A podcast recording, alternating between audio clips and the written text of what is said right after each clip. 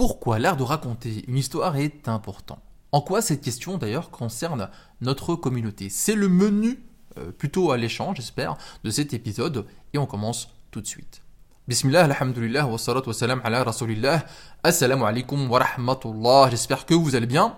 Bienvenue sur le podcast d'écriture, un podcast où je défends l'art d'écrire avec une perspective musulmane. Hop, on attaque la question du jour, à quoi servent les histoires Cette question euh, a été posée un jour à Yves Lavandier, Yves Lavandier qui n'est pas n'importe qui puisque c'est un spécialiste français connu euh, dans le monde en fait, un expert dans l'art de raconter une histoire. Et voici sa réponse.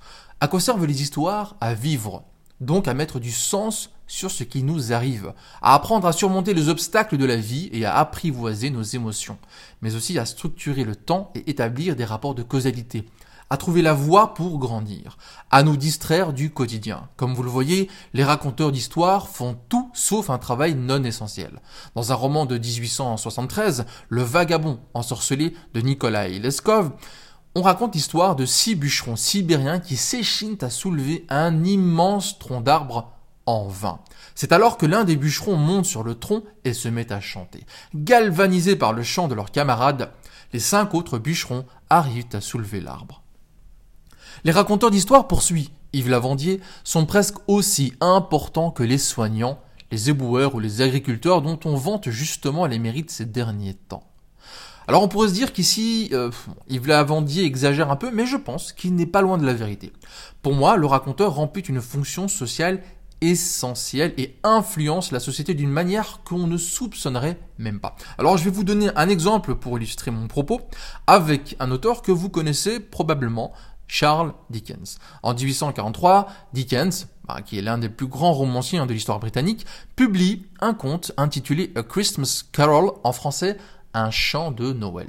Ce conte met en scène un personnage avare et grincheux, euh, Monsieur Scrooge, un personnage qui va toutefois vivre des expériences surnaturelles qui vont l'amener à changer, à devenir plus généreux, altruiste et à enfin accorder à la fête de Noël une place toute particulière.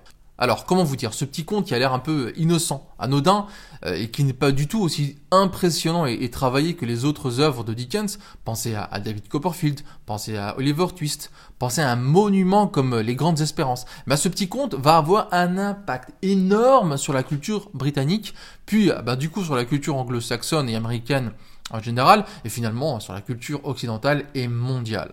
Pourquoi? Pourquoi me demanderez-vous? Eh bien, je m'en vais vous l'expliquer.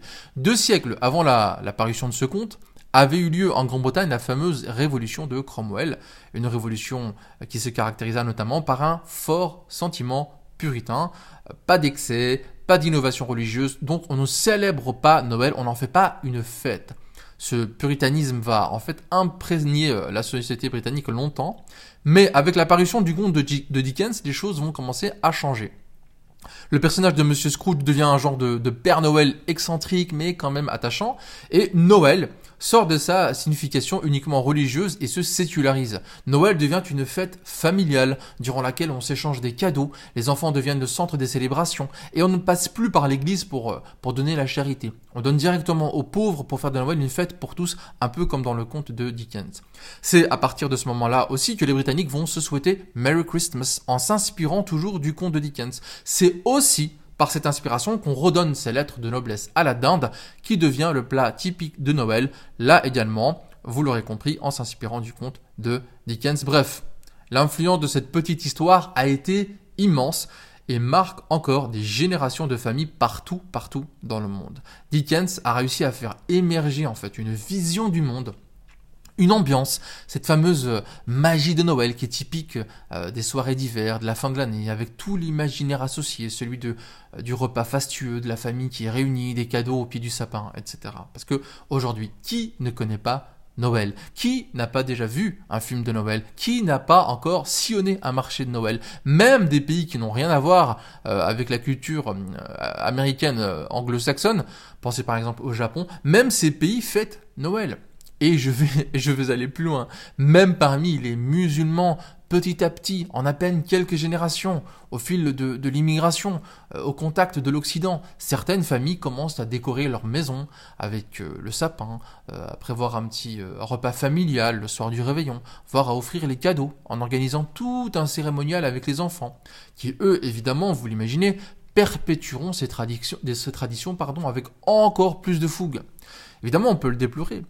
Euh, on doit le déplorer. Mais il faut aussi en tirer une leçon fondamentale. Et cette leçon, je laisse à Anna Arendt, la fameuse philosophe, le rôle de nous l'exposer. Je la cite. Aucune philosophie, aucune analyse, aucun aphorisme, aussi profond qu'il soit, ne peuvent se comparer en intensité, en plénitude de sens avec une histoire bien racontée.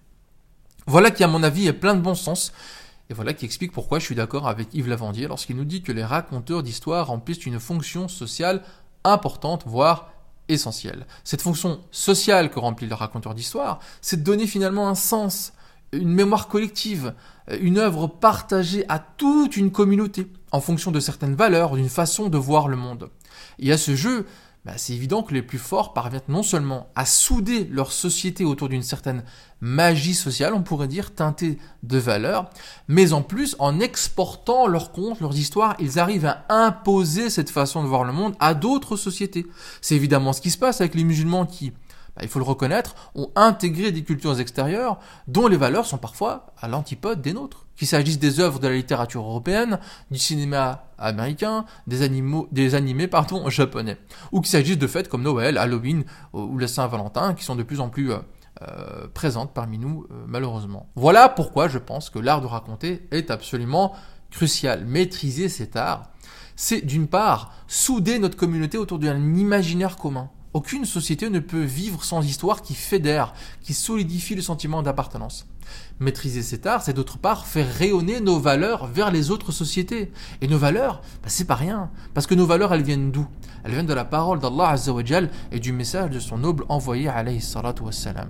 Et je pense honnêtement qu'on pourrait construire ensemble, et quand je dis ensemble, bah, je pense en l'occurrence à la communauté musulmane francophone, parce que bah, pour faire de la littérature, pour faire émerger une culture, on part évidemment de notre langue maternelle qui est le, le français. Je disais donc, je pense honnêtement qu'on pourrait, et même qu'on devrait, jouer ce rôle social utile et bénéfique pour la communauté, maîtriser l'art de raconter. Et ça tombe bien parce que c'est l'objectif d'écriture apporter mon modeste savoir en la matière via ce podcast, mais aussi via la newsletter d'écriture dont les premières missives vont décoller tout tout bientôt début février, Inch'Allah, avec des conseils d'écriture et des analyses de textes soigneusement choisis. Le lien pour s'y inscrire est en description pour ceux ou celles qui sont intéressés. Voilà, fin de l'épisode. Euh, rejoignez l'aventure d'écriture, prenez la plume, faites vivre notre belle communauté grâce à la culture. Je vous retrouve à très bientôt, Inch'Allah, pour un prochain épisode. Wassalamu wa rahmatullahi wa barakatuh.